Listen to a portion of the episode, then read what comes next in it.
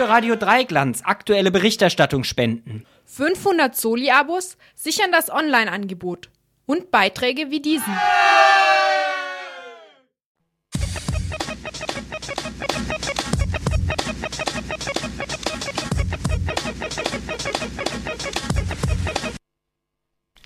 Brasilien 955 Millionen Tonnen CO2 zusätzlich.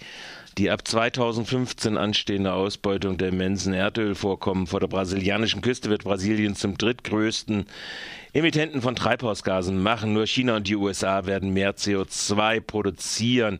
Dies ist das Ergebnis einer von Greenpeace Brasilien zu Beginn der Klimaverhandlungen im südafrikanischen Durban vorgestellten Studie, aus der die Tageszeitung O Globo zitiert. Demnach würde die Ausbeutung der Erdölfelder des sogenannten Prisal vor dem Salz zusätzliche 955,82 Millionen Tonnen an Kohlendioxidäquivalenten in die Atmosphäre entlassen, so die Berechnung von Greenpeace. Das entspricht einem Anstieg von 197 Prozent bei den Emissionen, so Greenpeace. Bei den Reserven des sogenannten Presal handelt es sich um Schätzungen zufolge um 80 bis 200 Milliarden Barrel Erdöl. Sie befinden sich bis zu 350 Kilometer vor der Küste in einer Wassertiefe von über 3000 Meter unter einer zwei bis drei Kilometer dicken Salz- und Gesteinsschicht. Daher der Name Prisal. Die erwarteten Einnahmen könnten sich auf 14 Billionen US-Dollar belaufen.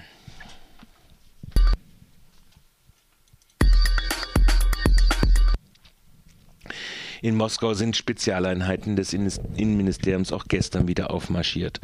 So berichtet es die französische Nachrichtenagentur. Das sei eine Reaktion auf die Proteste gegen die vermeintlichen Fälle von Wahlbetrug bei der russischen Parlamentswahl. Vermeintlich, naja. Ein Sprecher des Innenministeriums habe erklärt, die Sicherheitskräfte sollen nur die Sicherheit der Bürger gewährleisten. Ein Polizeisprecher ergänzte, die Sicherheitskräfte in der Hauptstadt seien in erhöhte Alarmbereitschaft versetzt worden. Gestern Abend haben Moskau und Petersburg äh, vorgestern Abend hatten in Moskau und Petersburg tausende Menschen gegen den Wahlsieg der Kreml-Partei einiges Russland demonstriert. Gestern waren es noch rund 1000. Nach Polizeieingaben gingen am Montag, wie gesagt, 2000 auf die Straße. Die Organisatoren sprachen sogar von 10.000 Teilnehmern.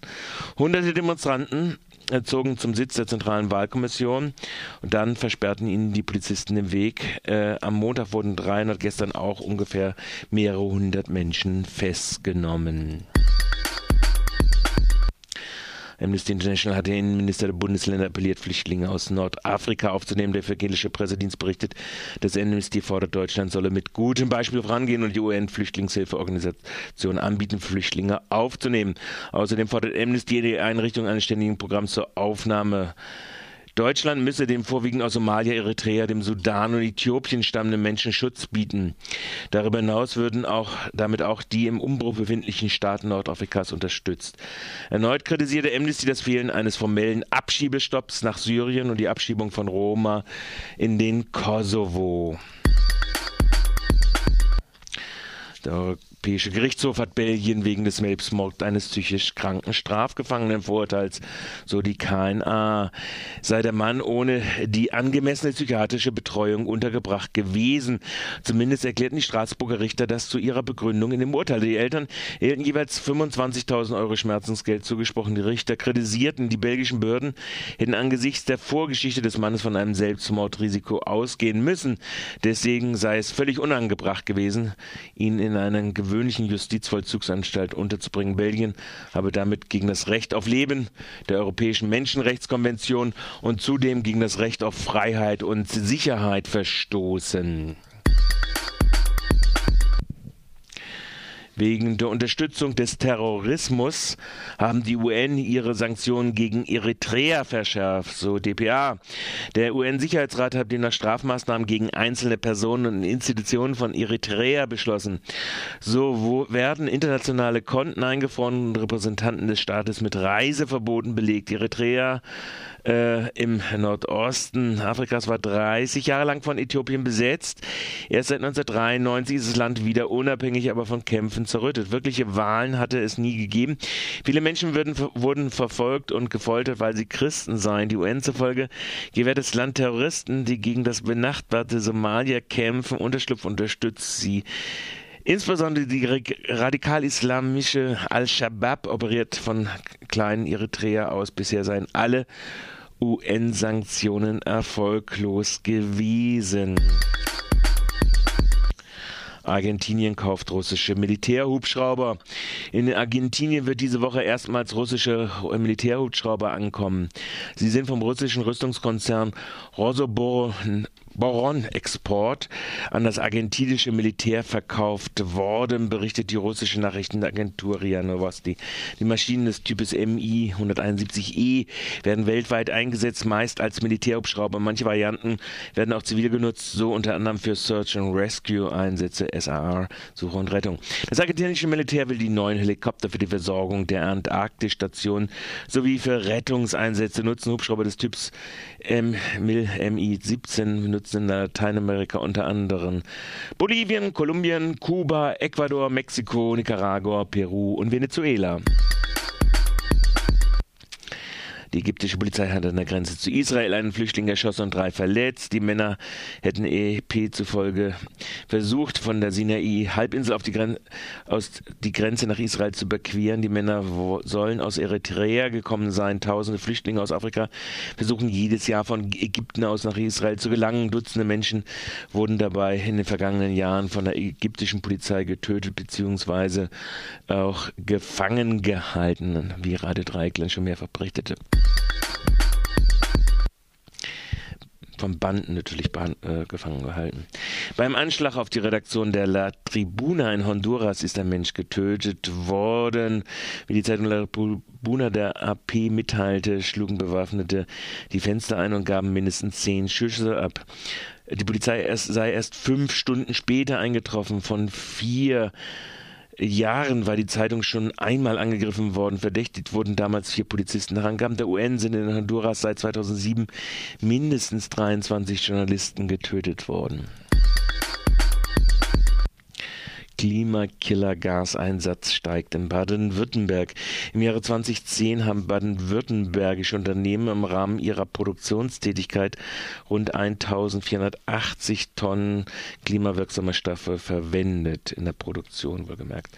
Das waren rund 80 Tonnen oder knapp 6 Prozent mehr als im Jahr zuvor. Wie das Statistische Landesamt ermittelte, blieb die Verwendung klimawirksamer Stoffe jedoch trotz des überaus starken Produktionssteigerungen in den einschlägigen Branchen, dem Fahrzeug- und Maschinenbau, deutlich unter dem Niveau des Jahres 2008. Fast 60 Prozent der 2010 verwendeten klimawirksamen Stoffe kamen im Kfz-Bereich zum Einsatz.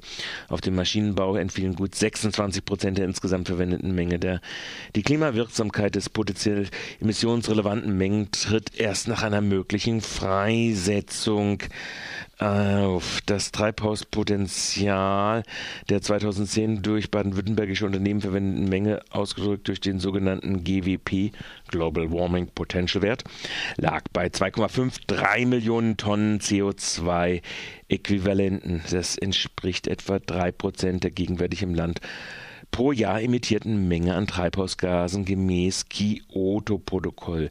Das sind im Übrigen alles Kühlmittel, die da zum Einsatz kommen, in den Autos vor allen Dingen. Flüchtlingsrat für eine neue stichtagsfreie und humanitäre Bleiberechtsregelung. Der Flüchtlingsrat Baden-Württemberg fordert die Landesregierung auf, sich anlässlich der Innenministerkonferenz in Wiesbaden am 8. und 9. Dezember für eine neue gesetzliche Bleiberechtsregelung stark zu machen, die, Zitat, an humanitären Kriterien ausgerichtet ist, wie es im Koalitionsvertrag der grün-roten Landesregierung ja auch heißt. Der Brief ging an die Integrationsministerin Bilkay Önay und Innenminister Innenminister Reinhold Gall. Der Flüchtlingsrat fordert die Landesregierung auf, äh, sich für diese Bleiberechtsregelung stark zu machen und einzusetzen. Im Koalitionsvertrag der neuen Landesregierung wurde dies angekündigt. Sie hatten sich erhofft, dass die Landesregierung eine Gesetzesinitiative startet, wie sie jetzt durch die Länder Schleswig-Holstein Rheinland-Pfalz geschehen ist. Die Landesregierung von Schleswig äh, äh, von Rheinland-Pfalz haben Vorlagen für eine stichtagsunabhängige unabhängige Bleiberechtsregelung vorgelegt, die in den Bundesrat bzw. in die Innenministerkonferenz eingebracht werden soll. Der Flüchtlingsrat bittet also die Landesregierung bei der Innenministerkonferenz die Vorlage von Rheinland-Pfalz deutlich zu unterstützen und sich auch im Bundesrat für eine neue gesetzliche Bleiberechtsregelung einzusetzen, sowie darauf hinzuwirken, dass die bisherigen Vorschläge im Sinne des Koalitionsvertrages noch verbessert werden. Na, wie lange ihr da noch wartet? So, last not least, in Freiburg wird es am Wochenende eine Demonstration gegen den Neonazi-Terror äh, geben. Entgegen ersten Bedenken bestätigte der DGB-Vorsitzende von Freiburg, Bernd Wagner, der auch einer der Erstunterzeichner ist, dass der Freiburger Oberbürgermeister Salomo nicht bei dieser Demonstration anwesend sein wird. Äh, dieses breite Bündnis von Freiburgern, das zu dieser Demonstration gegen Rechtsterrorismus und Rassismus aufruft, äh, nimmt die Mordserie der NSU zum Anlass, der ja mehr als zehn Menschen zum Opfer gefallen sind. Für den Internationalen Tag der Menschenrechte, den kommenden Samstag, 10. Dezember, rufen sie äh, unter dem Motto Gemeinsam gegen Rassismus Schlüssel mit dem Naziterror auf. Und äh, der Aufruf ist auf unserer Webseite dokumentiert. Einer der Erstunterzeichner war auch der Freiburger OB, der bekannt ist für seine repressive, polizeigestützte Unterdrückungsarbeit gegenüber antifaschistischen Demonstrationen. Dem Aufruf haben sich mittlerweile eine ganze Reihe von Arbeitgeberverbänden, muslimischen Glaubensgemeinschaften, Studierenden und andere Gruppen angeschlossen. Es soll am Samstag einige kurze Reden gehalten werden, bevor sich ein Demozug Richtung Siegesdenkmal bewegt. Wie viele Menschen kommen können, selbst die Veranstalter schlecht einschätzen. Mitorganisator Bernd Wagner rechnet zwischen 500 und 2000 Demonstrierenden.